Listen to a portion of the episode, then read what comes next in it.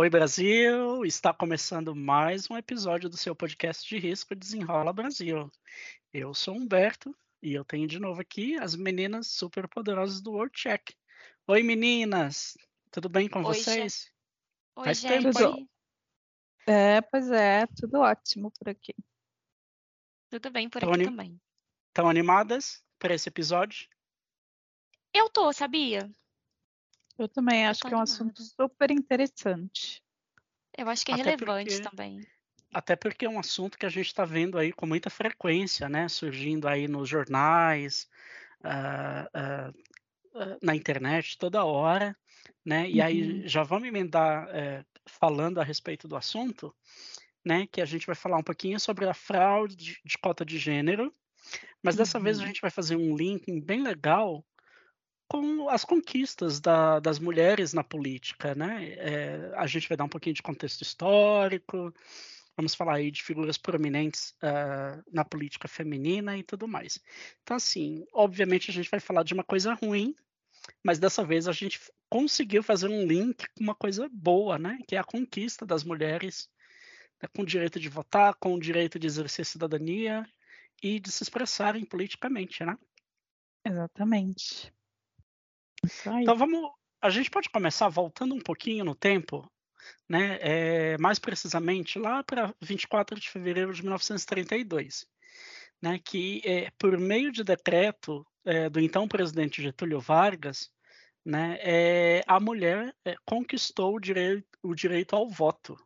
né? Até então o voto era apenas facultativo, mas no decreto 21076 de 32 eh, as mulheres finalmente conseguiam, eh, conseguiram conquistar esse direito. Esse mesmo decreto, eh, ele também estabeleceu que o voto passaria a ser secreto, né? Porque até então não era, né? Olha que bacana. Gente, que louco isso. Incrível. E, e em 1933 houve uma eleição para a Assembleia Nacional Constituinte e as mulheres puderam finalmente, né, e oficialmente, né, votar pela primeira vez. né? E por que, que eu falo oficialmente? Porque, na verdade, a primeira mulher a votar na história do Brasil eh, foi uma professora chamada Celina Guimarães, né, na cidade de Mossoró, no Rio Grande do Norte, em 1928, né, cinco anos antes do direito adquirido no decreto de 32. Eh, essa eleição que a professora Celina votou foi uma eleição complementar para o Senado Federal. Né? E ao perceberem que a professora Celina e outras mulheres votaram nessa eleição, o Senado acabou invalidando seus votos. Gente, eu tô passada. Pois é, É incrível mesmo. pois é.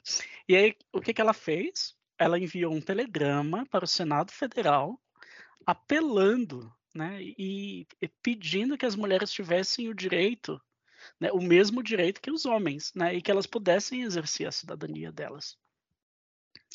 É, e aí, em 1932, né, como eu falei, em 24 de fevereiro de 32, isso foi atendido e elas conquistaram o direito ao voto. E aí, em 1965, né, o voto ele passou a se tornar obrigatório, né, e equiparado também entre mulheres e homens, né, porque o decreto de assim? 32... Assim equiparado. Assim, equiparado? Não, equiparado no sentido de que todo mundo era obrigado a votar. Ah, tá. Né? Não somente os homens, né? Porque depois de 32, elas, elas conquistaram o direito de votar, mas era um voto. Uh, como que fala, gente? A palavra que não é obrigatória Opcional? Facultativo. Opcional. Facultativo. Facu... Não, Isso. facultativo, acho que é a melhor palavra. É. é, é. facultativo. Elas poderiam, mas se não quisesse também não tinha um problema né? Eh, os homens sim eram obrigatórios a votar. Mas em 65 isso foi mudado e aí todo mundo se tornou obrigatório a votar. Só em 65, gente, olha Só em isso. 65.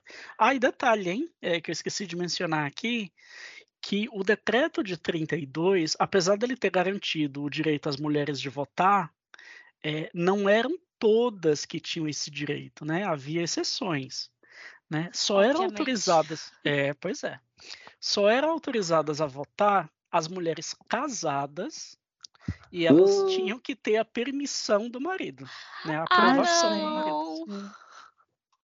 Exatamente. Incrível, Mentira! né? Então, de 32 a 64, as mulheres só poderiam votar eh, se fossem casadas e se o marido permitisse que elas votassem. Permitisse, exatamente.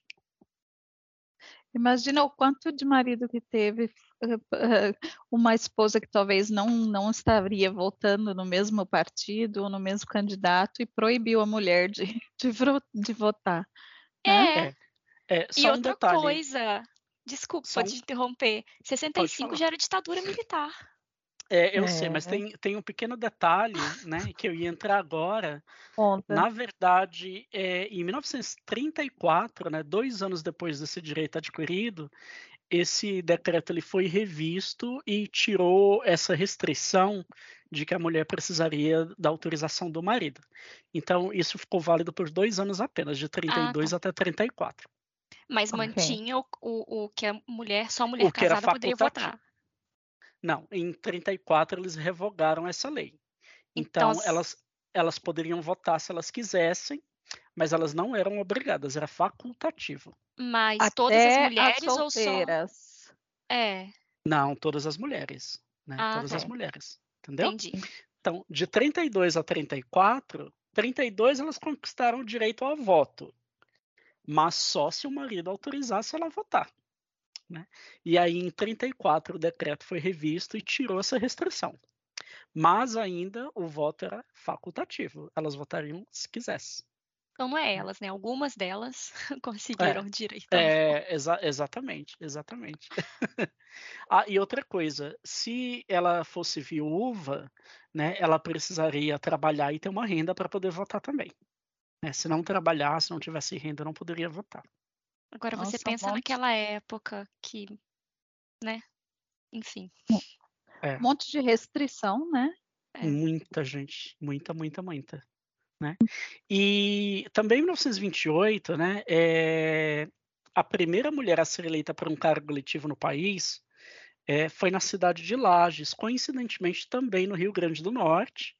Né? O seu nome era Alzira Soriano e ela foi eleita prefeita da cidade de Lages. Né? E ela foi escolhida como candidata para representar o movimento feminista mas o seu mandato, infelizmente, só durou dois anos, né? E aí ele foi interrompido pela Revolução de 30. Bom, e aí agora falando um pouquinho dos partidos, né? O primeiro partido feminino do país foi criado em 1910 por uma, por uma mulher chamada Leolinda Daltro. Ela era uma educadora e ela fundou o Partido Republicano Feminino né, após ter o seu pedido de alistamento eleitoral negado. Uh, e essa mulher é muito guerreira porque ela era divorciada, ela criou cinco filhos sozinha, batalhando. Né? Isso aí, gente, na década de 1910. Então vocês imaginam. Né? E aí, Divórcio, né? Era bem É. estigmatizado na época. bem estigmatizado. Né? E aí, pelo engajamento político e determinação, ela ficou conhecida pela sociedade da época como mulher do diabo. Ai, gente, que Mentira. horror. Pois é. Como Então, o cê- povo estigma aí, ó. estigmatiza, né? É. É, pois é, você vê, né? Hum. Bom, e aí, e aí avançando um pouquinho no tempo, né? O, o primeiro país a garantir às mulheres o direito ao voto foi a Nova Zelândia. Isso em 1893, gente. E o Brasil levou quase 40 anos para poder chegar lá. Mas enfim, mas regular- regularizou a situação, né, antes mesmo de alguns países ditos de primeiro mundo, né, como a França, que só legalizou o voto feminino em 1944, né, e a Suíça, que legalizou somente em 1971. Assada também. 71, gente, foi outro dia aí. Foi outro dia, 71. Mãe, É. desculpa. É o ano que minha mãe nasceu. Pois é. Eu ainda não era um pensamento. Ah, tá, Karina. Ah, tá.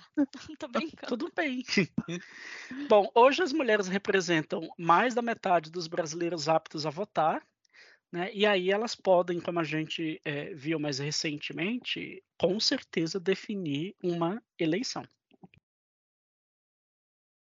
É isso aí. Realmente. Muita É. história, né? Muita conquista e, e, Muita assim, luta, muita né? luta. É, muita luta, isso que eu ia falar. realmente. É, mas apesar disso que Humberto falou, é, eu queria trazer alguns outros dados sobre a participação da mulher na política. É, o Banco Mundial ele aponta que houve pouco progresso para as mulheres na política no Brasil até o momento, tá? Dados de 2022 mostram que 90 anos após o voto feminino no Brasil, as mulheres representavam naquele ano, né, ano passado, 15% do total de parlamentares na, na nossa Câmara Legislativa. É, dados do TSE Mulheres, tem um portal do TSE só para esse assunto, para vocês terem ideia de quão importante é para o Brasil. Eles mostram que 18% dos candidatos eleitos para poder, é, para o poder legislativo nas últimas eleições gerais são mulheres. Tem aí um aumento de 3% em relação ao ano anterior, mas ainda assim muito abaixo de uma representatividade mais acurada, posto que as mulheres representam 52% do eleitorado brasileiro. É, agora, alguns dados do site do Senado brasileiro mostram que as candidaturas femininas em 2014 corresponderam a 31,05%. Em 2016, as candidaturas é, de mulheres foram 31,89%. Em 2018, 31,65%. Em 2020, 33,54%. É, eu queria apontar algo que é uma ação afirmativa do TSE, né, que pede para que 30% das candidaturas sejam femininas. Karina vai detalhar isso mais para mais frente, não vai, Karina? Vou, vou sim. É, então, é, esses 30% de candidaturas né, que o TSE é, pede, você pode ver que de 2014 até 2020 não foi muito mais que 30%.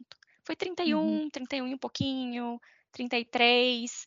É, então, a gente precisa que algumas é, ações afirmativas sejam tomadas é, para que as mulheres ocupem mais espaço na vida pública brasileira. Eu, particularmente, é, agora a Laura falando, né, eu acho que é de extrema importância que as mulheres votem em mulheres. Porque, por mais que existam homens bem intencionados, ninguém sabe o que é melhor para nós mesmas, ninguém sabe melhor sobre as nossas lutas, nosso lugar na sociedade, onde estivemos, onde estamos e para onde queremos ir, do que a gente, né? É, e em nome disso, eu queria citar algumas mulheres de destaque da atualidade. É, eu queria falar primeiro da controvérsia Dilma Rousseff. Muita gente ama, muita gente odeia mas ela é a primeira e única mulher até o momento a ocupar a presidência da República do Brasil. É, o seu governo também foi o que registrou o maior número de mulheres como ministras de Estado. Eu queria também falar sobre o ícone Marina da Silva, nossa ministra do Meio Ambiente, que ela é um expoente no assunto, né, internacionalmente conhecida e respeitada na luta pelo meio ambiente. Eu queria também deixar aqui é uma menção especial às nossas deputadas eleitas, Érica Hilton e Duda Salabé, que são as primeiras mulheres trans eleitas deputadas federais, um importantíssimo marco na nossa história, considerando que o Brasil é o país que mais mata transexuais no mundo. Quem acompanha o nosso podcast sabe que a gente tem um episódio sobre isso, né, o episódio de número 12. E por fim, eu gostaria de citar que o TSE Mulher tem dados apurados sobre a participação da mulher na política brasileira e se for do interesse de algum dos nossos ouvintes, eu incentivo a procurar o TSE Mulher. É, outra coisa também que eu queria falar é leiam as propostas de seus candidatos, gente. E lembrem-se que as propostas sem um plano de ação não passam de uma lista de desejos. Laura, então, rapidinho, antes da Karina uh, continuar, só falar um pouquinho dessas mulheres que você destacou agora uh, no cenário político. Eu acho que essas mulheres elas são de uma representatividade tão grande né, para o contexto político brasileiro, porque, veja só, Dilma eh, foi uma mulher que sofreu muito durante a ditadura militar, né, chegou à presidência da República duas vezes, né, sofreu um processo de impeachment é, para lá de controverso, né, num cenário uh, político estreitamente masculino. Uhum. Né? E atualmente é, é, lidera né, a, a, presidência aí do Banco dos BRICS. Né? Então, assim, a gente vê que não é uma posição qualquer, né? Uhum. que ela uhum. não é uma mulher qualquer.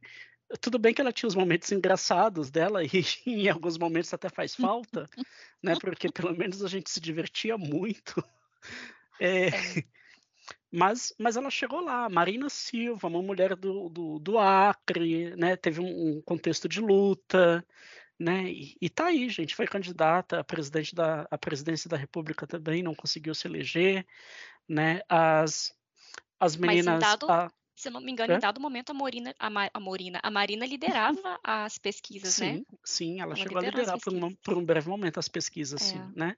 A gente tem as deputadas uh, Duda Salaber e a Erika Hilton, que são assim ícones, né, de representatividade né, do público LGBT dentro da Câmara, né, sofreram aí é, graves desrespeitos durante a CPI que a gente teve aí a, do 8 de janeiro, né, e continuou lutando, né, representando aí todas as mulheres, né, e não somente as mulheres trans.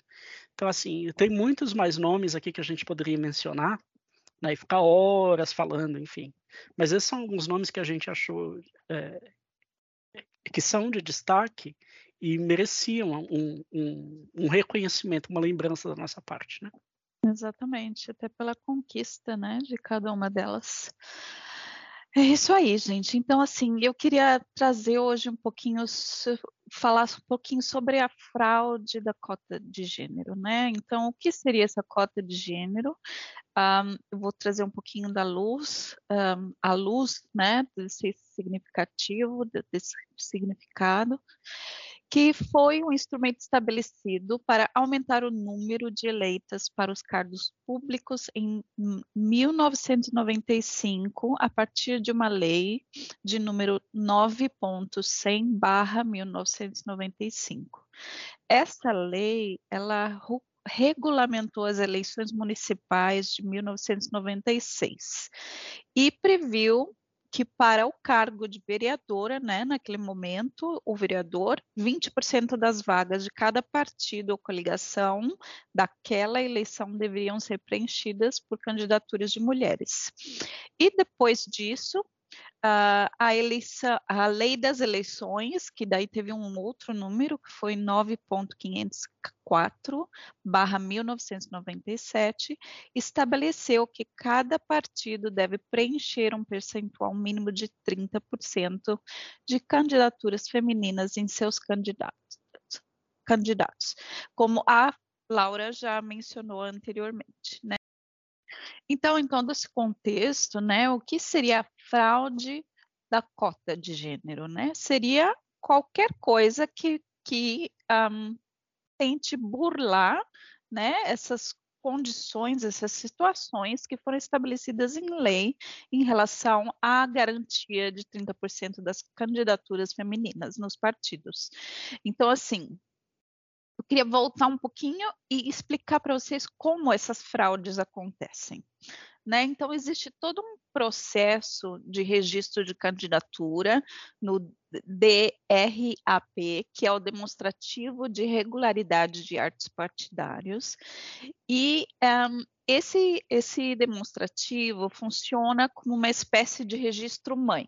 Tipo, é a primeira coisa que se faz quando você vai querer ser um candidato. Um, e ali são formulados os pedidos de registro de candidaturas individuais. E só podem ser aprovados os pedidos de registro de candidaturas se o partido ou a coligação demonstrar preencher os requisitos legais né, exigidos por lei para que aquela pessoa e aquele partido esteja é, ativo né, naquele período eleitoral e, e esteja legal um, em relação a estar ali. A realização das comissões partidárias, a deliberação da formação das coligações e da indicação dos candidatos e dos representantes junto a, ao partido ou aquela coligação, e junto à justiça eleitoral tem que ser estabelecida né, nesse processo. Então, esse processo de verificação é essencial para esse momento de documentação legal, né, que acontece nesse período eleitoral, pré-eleição, né, eu diria. Ah, então, essa fase é, é uma fase super importante para detectar alguma coisa que esteja assim errada, sabe? Quando você tem aquele sexto sentido de que alguma coisa está errada e você vai e procura verificar os fatos, né?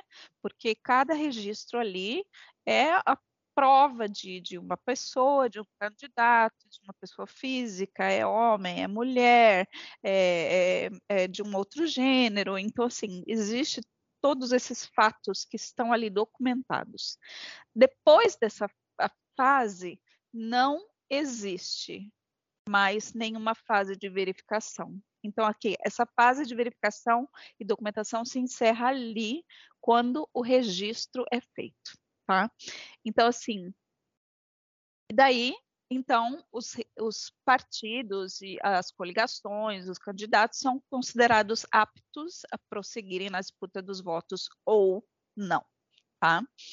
Então, assim, o cumprimento da cota de gênero é um dos requisitos que precisa ser demonstrados. Existe todo esse processo de documentação e tudo mais, mas depois disso, o que é feito? Não é feito nada. Só depois que é eleito, que daí tem gente que vai falar, ó, oh, eu acho que está errado, está daí os processos vão ser abertos, registrados e, e uma coisa legal, né, um caso legal vai acontecer. Fala, Laura. Uma vez, uma vez eu peguei um caso de uma mulher que o partido usou ela como laranja, né, candidata laranja, e nem ela votou nela mesma. Ai, mas é, um, um, dos indícios, né, de que existe uma falta de cota de gênero é quando uma pessoa não recebe nenhum voto. É. Ela tem o comprovante de que ela votou na eleição, mas ela não recebeu voto nenhum, nem o dela. Tadinha, será que ela não sabia que era candidata? Talvez as pergunta. pessoas não sabem as pessoas não sabem, porque eh, eu estava lendo sobre os indícios, um indício é sobre a falta de votos, né, nulidade de votos, e outro indício é a falta de participação nas campanhas um, eleitorais, porque as pessoas não sabem que eles são candidatos. Que loucura, imagina. É, Vou procurar mas... meu CPF para ver se eu fui candidata em alguma eleição e não estou sabendo. isso aí, mas tudo isso por quê? Porque os partidos, as coligações querem atingir esses 30%, que é determinado por lei, e quando eles não acontecem, esse tipo de fraude acontece. Então, é, como eu estava falando, é, o cumprimento da cota de gênero é um dos requisitos para a demonstração da regularidade né, dos, dos, atos partidários durante a convenção da escolha dos candidatos. Então, essa análise é feita antes dos julgamentos dos pedidos individuais de registro e durante esse processo em que tudo é documentado e tudo mais. Porém, uh, para a justiça eleitoral, não basta o cumprimento formal dessa regra. É necessário eles falam que dar condições para que a mulher participe ativamente dessa campanha, né? Então, assim, nos processos que houve a cassação de mandatos, que é uma das consequências, né, para esse tipo de fraude, uh, ou dos diplomas, o que se verificou é que as candidaturas foram fictícias, registradas apenas para preencher o número mínimo de candidatas, como a gente comentou até agora, uh, sem, sem que essas candidatas até efetivamente realizassem campanha eleitoral e busca de votos. Então, quer dizer assim, uma pessoa que estava ali registrada para ser, por exemplo, uma vereadora, não, nunca participou de nada, não, não, nem sabia que era estava ali ativamente fazendo nada. Será que recebeu fundo, né, de, do, do fundo eleitoral? Porque isso é dinheiro público Olha, agora. Então, até me lembro de uma campanha passada que existiu um incentivo financeiro para que as mulheres se colocassem né, a, a, a candidatura e se pusessem a ser um, um, políticas um, na nossa sociedade. Então, assim, existe uma importância, né, da, da, de todo mundo estar prestando atenção em relação a essa cota de gênero, um, a justiça eleitoral está em cima, é, existe o conhecimento das possibilidades de como a gente tentar burlar isso ou não, não nós, né? Os partidos e as outras pessoas envolvidas. Mas o que eu queria falar agora é que uma vez compro, comprovado, né, que esse partido apresentou um requerimento de registro de can, candidatura feminina fictícia, a decisão que reconhece a fraude, além de caçar o mandado dos eleitos, também determina a cassação dos diplomas expedidos para os suplentes, a anulação de todos os votos recebidos pelo partido com recontagem dos votos e o novo cálculo do quociente eleitoral naquele município, no caso, né? Um, então, ainda aqueles que comprovadamente tinham conhecimento de que aquela fraude tivesse sendo realizada, tivesse acontecendo, uh, ainda assim deram sequência, né, a, a, a permitiram que aquilo um, se estendesse, fosse para frente, é, são tornados, podem ser tornados, né, inelegíveis pelo prazo de oito anos.